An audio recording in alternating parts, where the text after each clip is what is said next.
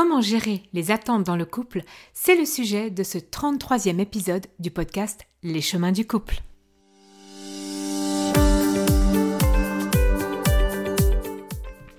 Le podcast Les chemins du couple est le podcast hebdomadaire qui permet aux hommes et aux femmes de trouver l'équilibre entre soi et l'autre dans la relation. Chaque semaine, j'aborderai avec vous les différents aspects de la vie de couple et des relations en général pour vous permettre d'être bien au quotidien et de mieux comprendre les différentes facettes de la relation de couple. À mi-chemin entre développement personnel et psychologie, ce podcast vous proposera un doux cheminement vers plus de bien-être, plus de paix, avec vous-même et dans vos relations de couple. Parce que tout est un apprentissage, y compris la relation à soi et aux autres, semaine après semaine, ce podcast sera à vos côtés pour améliorer votre quotidien et être vraiment plus épanoui.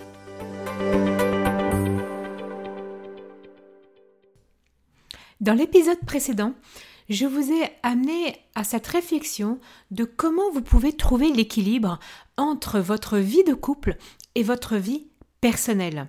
C'est un équilibre qui est parfois complexe, mais qui est nécessaire pour être plus serein, sereine et épanoui, en fait, personnellement et dans sa vie de couple.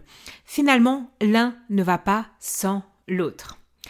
Aujourd'hui, je vais principalement répondre à une question qu'on me pose très souvent, que ce soit par mail, dans mes programmes, mes accompagnements, en cabinet, en session. La question c'est comment gérer les attentes dans le couple et en effet, les attentes sont un aspect essentiel de la relation, car souvent, c'est ce sujet qui fait le plus souffrir, qui crée le plus de frustration, qui crée le plus d'incompréhension. Et en fait, le, plus souvent, on ne s'en rend pas compte. C'est-à-dire qu'à un moment donné, quand je mets le mot ah mais vous avez des attentes Non, non, c'est normal.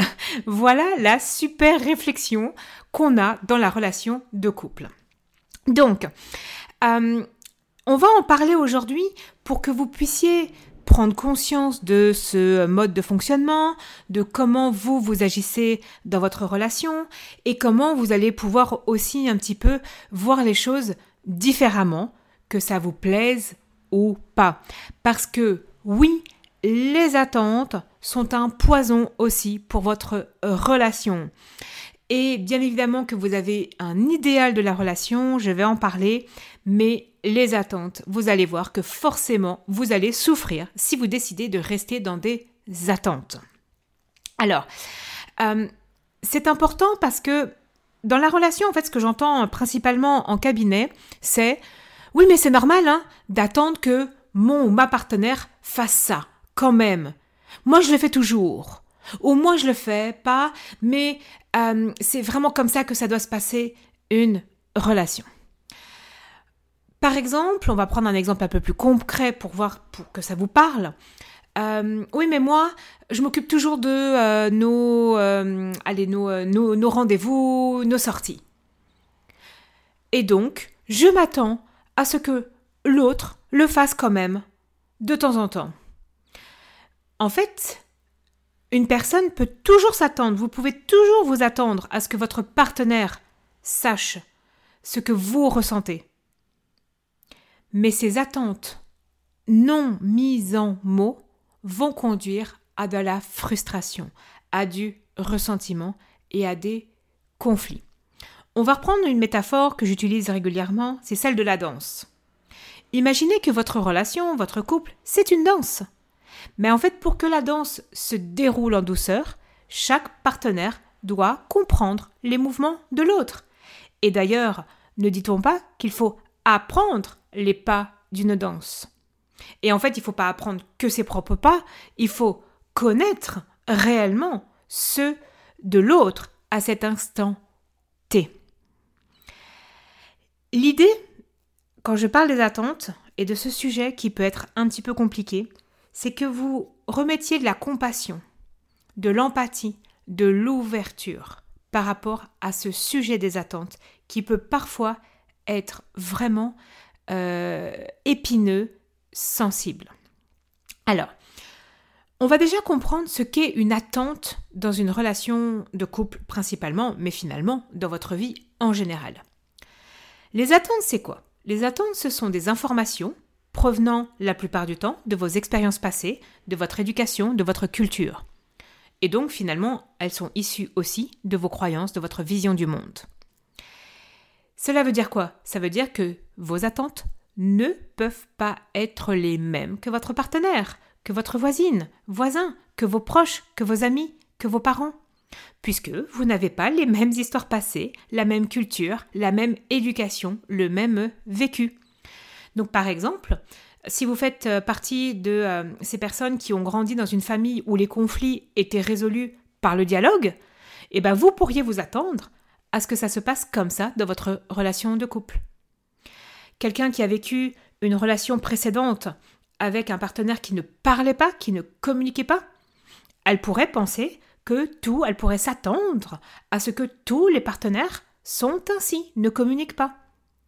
Et donc du coup, il faut comprendre que vos attentes sont influencées par des concepts aussi sociétaux. Par exemple, qui disent qu'un partenaire, qu'un homme, qu'une femme doit se comporter comme ça, à la maison, au travail, dans le couple, dans la chambre, avec les enfants. Là, par exemple, on entend régulièrement Oui, mais euh, euh, la répartition des tâches ménagères, ça doit être 50-50. Mais fondamentalement, c'est un concept sociétal qui est nouveau.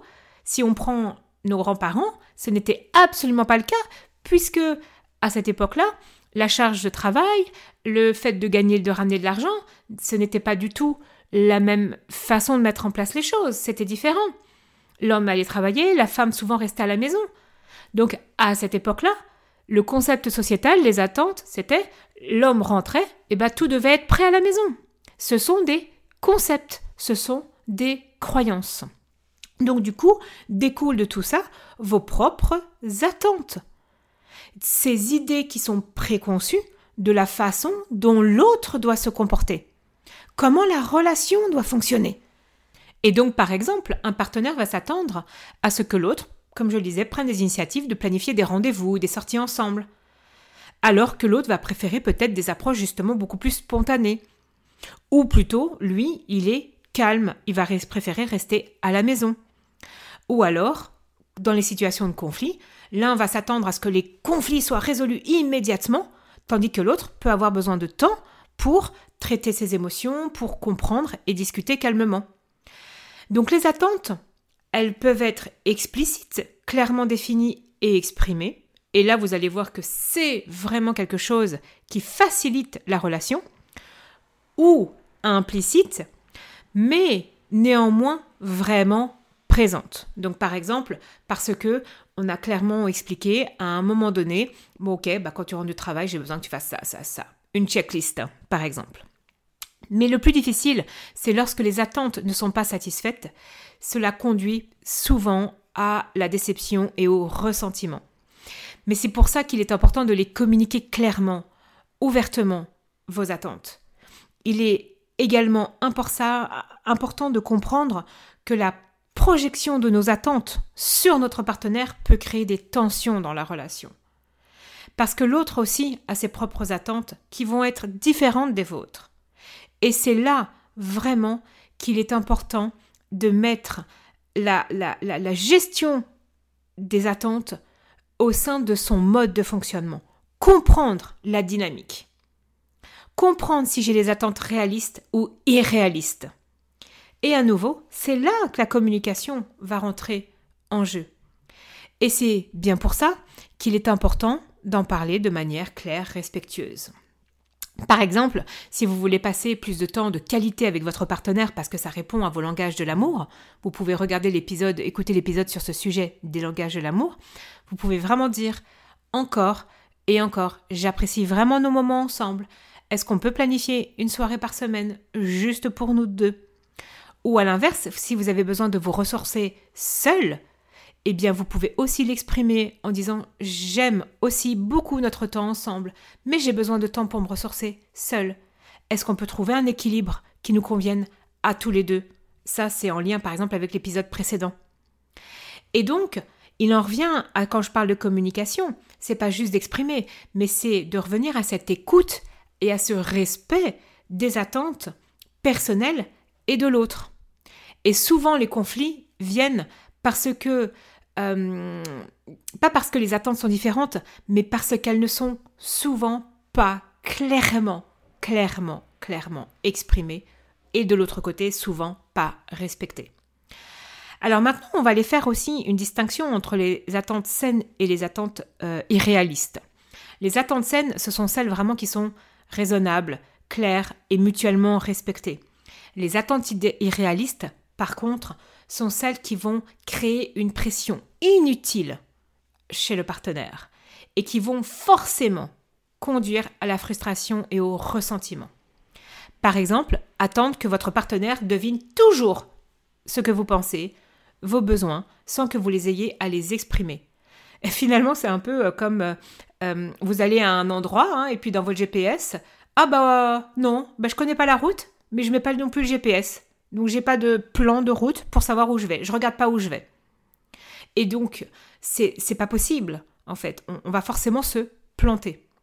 Ou alors c'est aussi euh, attendre que le partenaire soit constamment disponible, réponde immédiatement aux messages, aux appels.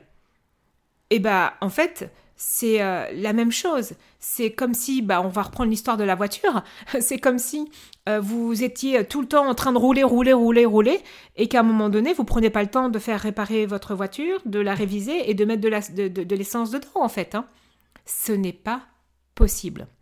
Et le pire, c'est que toutes ces attentes, quand elles sont petites, qu'elles ne sont pas satisfaites, elles vont s'accumuler, s'accumuler, s'accumuler, et vraiment mener à la déception intérieure au ressentiment et ça va abîmer la relation. Elles peuvent aussi causer du coup des dommages psychologiques et émotionnels, hein. tant à celui qui a les attentes qu'à l'autre qui essaie de les satisfaire, mais de manière euh, euh, totalement sans plan de route, quoi. Hein. Donc euh, il va, il, va prendre des sens interdits tout le temps, quoi. Il c'est pas possible. Et donc c'est là que ça fait souffrir. Donc du coup, comment on fait? Ben, Vous allez identifier vos attentes. Comment? Par de l'introspection. Prenez le temps de réfléchir à vos propres attentes. Puis, essayez d'avoir la volonté aussi de comprendre les attentes de votre partenaire. Avoir, par exemple, un dialogue ouvert pour les comprendre, pour mettre des mots, poser des questions, mais aussi écouter activement, attentivement la réponse de l'autre. C'est un processus qui n'est pas forcément simple puisque ça demande de l'honnêteté, de l'ouverture d'esprit, de la patience, de l'empathie. Et du coup, en plus, vous allez peut-être découvrir des attentes euh, que vous ne pensiez pas, que vous n'imaginiez pas chez l'autre. Mais non, parce que, en fait, vous supposiez. Et c'est là où je peux aussi vous ramener à un épisode que j'ai parlé où les suppositions sont un poison, mais finalement les attentes c'est la même chose. L'objectif, rappelez-vous-en, c'est d'améliorer votre relation et de pas compter les points. La connaissance de soi, la connaissance des autres, la connaissance de la relation à travers ce podcast, ce sont des éléments clés pour apprendre à gérer les attentes dans une relation. Et même si parfois ça peut être difficile, confrontant, les récompenses euh, dans la façon de fonctionner, dans la façon dont va fonctionner votre relation, ça en vaut le coup. C'est vraiment important vous pourriez avoir vraiment une, attente irréaliste de la disponibilité constante de la part de votre partenaire. Et en fait, ça peut être ajusté en acceptant vraiment que on a besoin de temps pour soi, que l'autre travaille par exemple. Et c'est ça qui va maintenir l'équilibre dans votre relation, l'acceptation de qui est l'autre.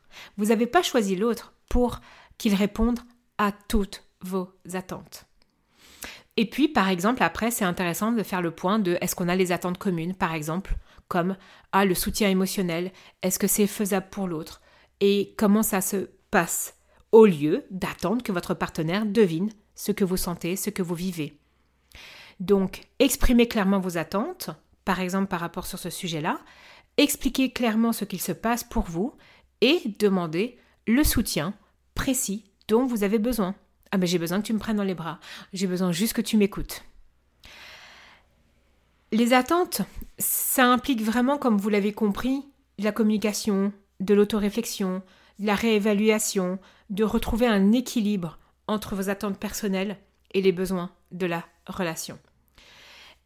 Cette gestion saine va vraiment conduire euh, votre relation vers euh, une relation plus épanouie en fait. Et vous-même en étant vraiment plus épanoui. En comprenant clairement ce dont vous avez besoin, ce dont votre partenaire a besoin. En mettant des mots, en arrêtant les suppositions, les projections.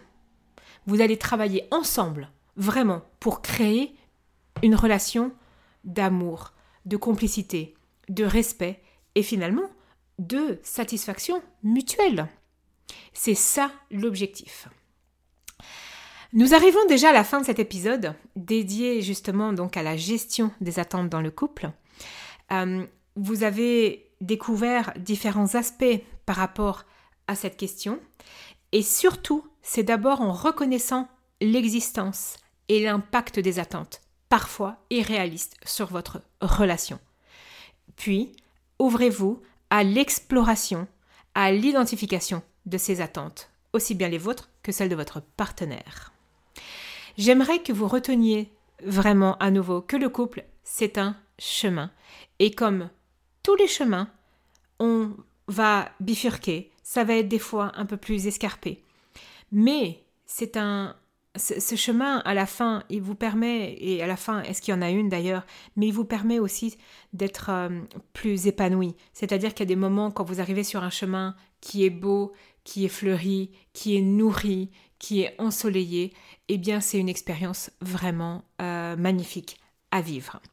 Donc je vous encourage à continuer le travail sur vous-même, sur votre relation. Et vraiment, l'épanouissement dans le couple, ça peut être euh, difficile, semé d'embûches, mais vous n'êtes pas seul. Et c'est bien pour ça que je peux aussi vous accompagner avec différents accompagnements que vous trouvez sur mon site euh, différents ateliers gratuits également. Euh, et vous avez toutes les informations vraiment sur mon site.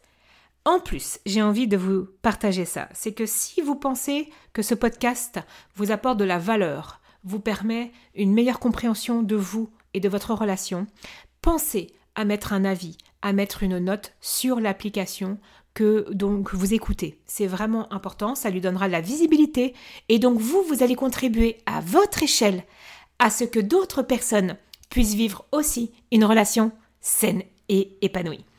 Pensez également à le partager euh, sur vos proches, sur vos réseaux, parce que vous pourriez aider finalement quelqu'un sans même le savoir.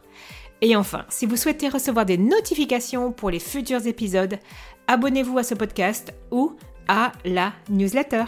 Je vous retrouve très bientôt pour un nouvel épisode.